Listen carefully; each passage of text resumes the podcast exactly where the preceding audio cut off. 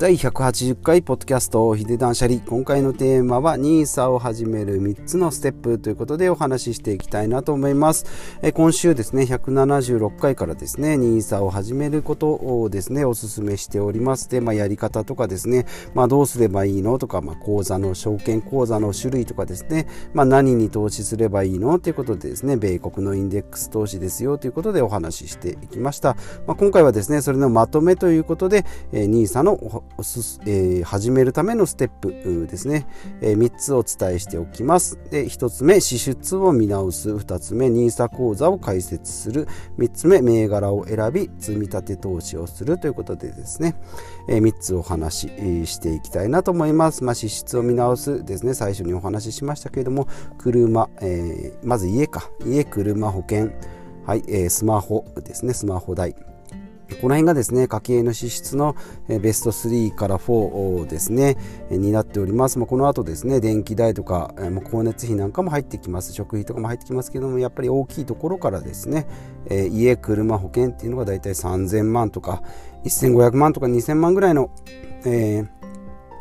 年間での支出になります。ので、まあ、ここゼロにはできないですけれども、まあ、見直すことによってですねガクンと下がる。ですね、まあ、食費っていうのはですね結構値段を下げるとひもじい思いをしますので毎日人参ポリポリっていうのは嫌だなっていうのはまあ皆さん誰も思いますので、まあ、こういったところでですね大きいところで支出の見直しをしていきたいなということですね。で1つ目支出を見直ししましょう。で2つ目ですね NISA 口座を開設ってことでえじゃあおすすめは何ですかというと SBI 証券とかですね楽天証券が、まあ、名前も知られてますし、まあ、開設も簡単だしですね、他の連携ですね、SBI 証券であれば、まあ、SBI ネット銀、住信 SBI ネット銀行、コンビニとかでですね、えー、引き出し、ATM の卸したりもできるし、えー、他の口座にですね、えーと、振り込みも結構楽ですね。他の銀行とかだとですね、手数料400円とか800円とか取られたりしますけれども、まあ、ネットでですと、えー、何回か、3回、4回ぐらいですね、まあ、グレードによって変わるんですけども、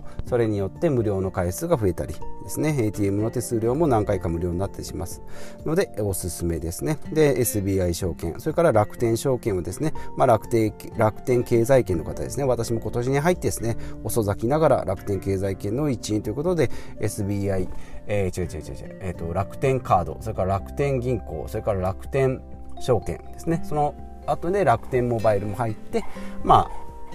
えっと、なんか10倍ポイント。楽天セールスーパーセールなんかの時には、まあ、いるものをですねまあ、買ってるっていうことで、まあ、あんまり浮かれないように経済圏に来たぞと言ってですね爆買いしないように注意しておるところですね。はい。でこれで2つ目。で3つ目は銘柄を選んで積み立てしましょうよということで、まあ、買うのは米国のインデックス投資であれば、まあ、1社じゃなくてですね S&P500 であればですね500社アメリカのですねしかもトップクラスの500社をえりすぐってですね、えー、買っております。アマゾンとかですねアップルとかも入ってますし、えー、まあ調子が悪いところであれば入れ替え戦もあるので、えー、アメリカあの、まあ、言うなれば野球で言うなればメジャーリーガーのさらにトップクラスということですね。まあ、残念ながら日本の株っていうのはまあ草野球とかですね元高校球児とかですね30年前はすごかったんだすごい球投げたんだだぞっていうような人が、えー、いたりするっていうのが日本のインデックスの株になりますので、まあ、米国のインデックス投資がいいんじゃないかなということでお勧めしております。でこれ3つお伝えしましたが、まあ、プラスアルファですねもう2ついくと4番目が、まあ、イデコとふるさと納税を始めましょうよということですね。まあ、イデコは、えー、個人型拠出年金ということですね。まあ、企業年金のあるなしによって、えーと、金額が変わってきますけれども私サラリーマンの場合ですね、え、会社で1万4000円、えー、DC かな、えー、企業企業型年金やってるので個人型で1万2000円毎月積み立て、えー、しながらそれを運用する、まあ、その金額が非課税ということですね。税金取られる前の値段、えーと、お金から収入からですね買い買うことができるのでその部分は、まあ、実質税金がかかってませんよ、まあ、これ引き出す時にですね60歳以上引き出す時にまた税金がかかるのでこの辺が注意なんですけれども、まあ、一括りにですね、えー、まあ積み立て、えー、投資、まあ、NISA とかとですね iDeCo っていうのはセットで考えられますでそれプラスですねふるさと納税ということで私のサラリーマンまあ大体年収500万ぐらいであればですね67万8万6から8万ぐらいですかねの控除控除というか上限を、えー、要は6万円えーと、自治体に寄付します。で1万8000円分の、まあ、ものが届く感じですね。6万円寄付して1万8000円分の例えばビールを米をもらいました。で実質2000円。ですので5万8000円分が税金から控除される。っていうのがふるさと納税ですね、まあ、これもちゃちゃっと調べればですね、え簡単にできますしもうもうシンプルに欲しいものを買えば寄付すればいいっていう仕組みなので Amazon で買い物するぐらいのレベルでできるんじゃないかなということですね。で5つ目は自分のビジネスを持つっていうことで、まあ、支出を減らしたりですね余ったお金で、積み立てるっていうのも大事なんですけどもさらには武器を磨いていきましょうよということですね。まあその一気にですね500万、えー、と100万10万20万30万って儲かる話でもならないんですけども、まあ、コツコツやるにはですね、まあ、ブログとか、まあ、ちょっとした SNS でもそうですけども影響力でですね、え少しずつ自分ののこう発信力を高めていく。それからまあ正通りとかですね、まあ、不動産投資。とか、まあ、プラスアルファの株式投資ですね。NISA の枠を超えてとか iDeCo の枠を超えて、まあ、積み立て投資をやっていきましょうよ。ということですね、まあ、もちろん今であればですね FX だ、えーと、仮想通貨だっていう、まあ、あの心躍るようなのもありますけれども、まあ、もちろん自分のリスクでですね、えー、許容範囲でできる範囲でやっていけばいいかなということですね。で、まあ、こういった形で副業でやっていくのもいいですし、もう副業ではなくですね、メインの収入にして伸ばしていきますよということもできますので、選択肢の幅が広がりますので、この辺がいいんじゃないかなということですね。で、まあ、これで今まで言ってきたこともお総ざらいですけども、3つですね。まあ、知らないことは調べる。で、行動。をしてですね、まあ、インプットとアウトプット、えー、3対7ですね、インプット3割、アウトプット7割ですね、アウトプット多めでですね、え、やっていくのがいいですよ。で、2つ目がですね、もう丸投げせずですね、まあ、お任せってお任せでお願いしますっていうのはもう一番やられるパターンなんで、まあ、リスクとリターンを自分で知ってですね、この辺のリターンがあれば、えー、やってもいいんじゃないかなとかっていうのは自分で判断するとですね、まあ、リスクが見れればですね、えー、やる意味もあるし、失敗してもですね、次につながるということですね。まあ、どうしても現状維持バイアスですね、今、今のところが居心地がいいよとかですね、えー、損失回避、もうちょっとでも損するのが嫌ですよっていうのは人間の中にこう潜んでる仕組みになってますので、まあ、この辺をですねしっかり理解して、まあ、リスクとリターンを自分で考えるということですね。で3つ目は将来のため未来のために今できることをやるっていうことですね。まあ早ければ早いほどですねインデックス投資っていうのはあのよく言われます。20年30年40年やっていけばいくほどですね、えー、と10年で1.5倍に、えー、と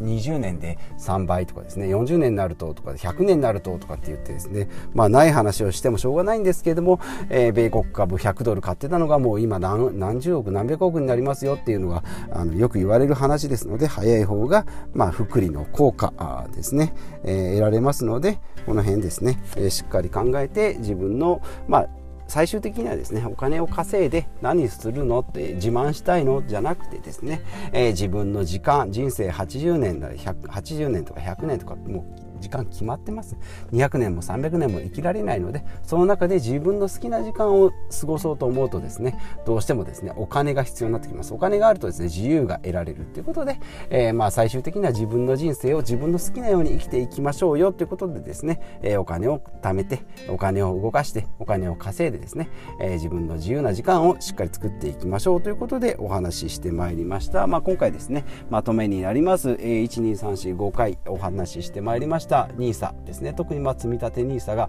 えー、おすすめですよということでですね。私も NISA を始めたのが78年ぐらい前ですね。で、えー、まあ、そこからほとんどやってなかったんですけども2年ぐらい前から積み立て NISA を始めました。で iDeCo もそこから始めましてですね大体1年半2年ぐらいですね、まあ、コロナショックも相まってですね、まあ、年利は8から12%ぐらいでなかなかいい数字で、えー、来ております、まあ、トータル5年10年でしていくと5から7%ぐらいの利率を、まあ、見込んで、えー、おります、まあ、その間にはですねなんとかショックとかでガーンと落ちるかもしれないんですけども、まあ、その辺もですね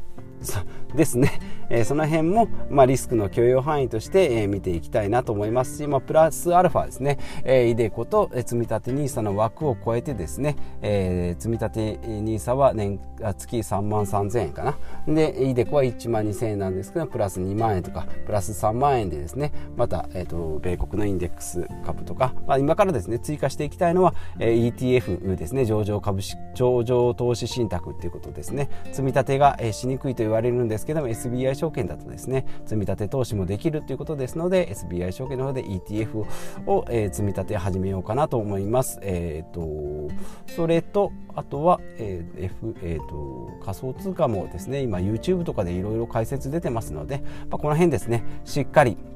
まあ怖いよっていう声もしっいっぱいありますのでこの辺はしっかり調べてですね講座解説をしてで自分の納得いった段階でですね少しずつ許容範囲内でやっていくっていうのがいいんじゃないかなということで私もまだまだ今からですので、まあ、皆さんもですねまだの方は一歩。で今やられてる方はもう2歩3歩と、え、やっていただければですね、え、より良い未来が見つけられるのじゃないかなと思いますし、まあ、こういった積み重ねをしていくとですね自分の、えーと、満足もそうですし自己、